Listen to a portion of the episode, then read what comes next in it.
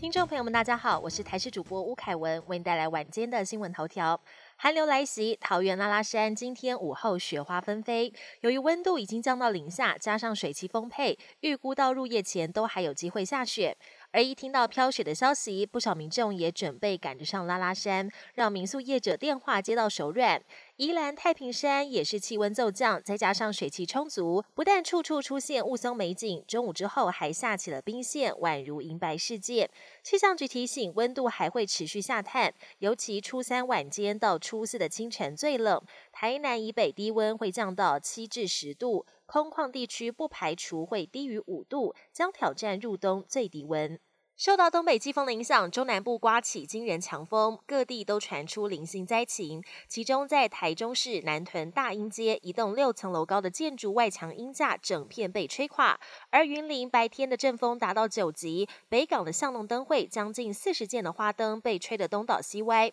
担心线路受损，考量到安全，决定今明两天暂时不开灯，直到检修完毕。每年都会发生不同的时事，也因此会衍生出相关的流行用语。许多民众也回顾去年火红的流行语，率先都会想到的就是 “barbecue” 完蛋了的意思。就连改编的洗脑歌曲，到现在也还是有不少人会唱。除此之外，像是 “duck 不必要确定”诶，这男人太狠了，也被广泛流传。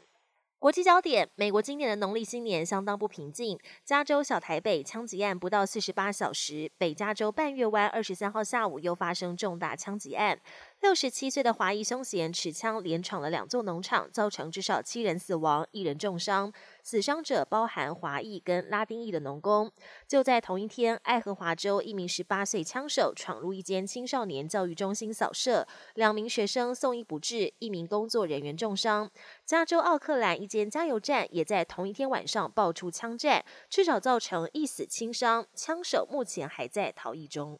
超强寒流来袭，除了台湾有感之外，南韩首尔气温更是一夜骤降了十五度，掉到零下十七度。济州岛更一口气发布了强风、大雪，还有寒流警报。济州国际机场当天四百七十六个航班全数取消。二十四号是南韩春节连假的最后一天，四万多名旅客受困岛上，就怕无法准时回到工作岗位。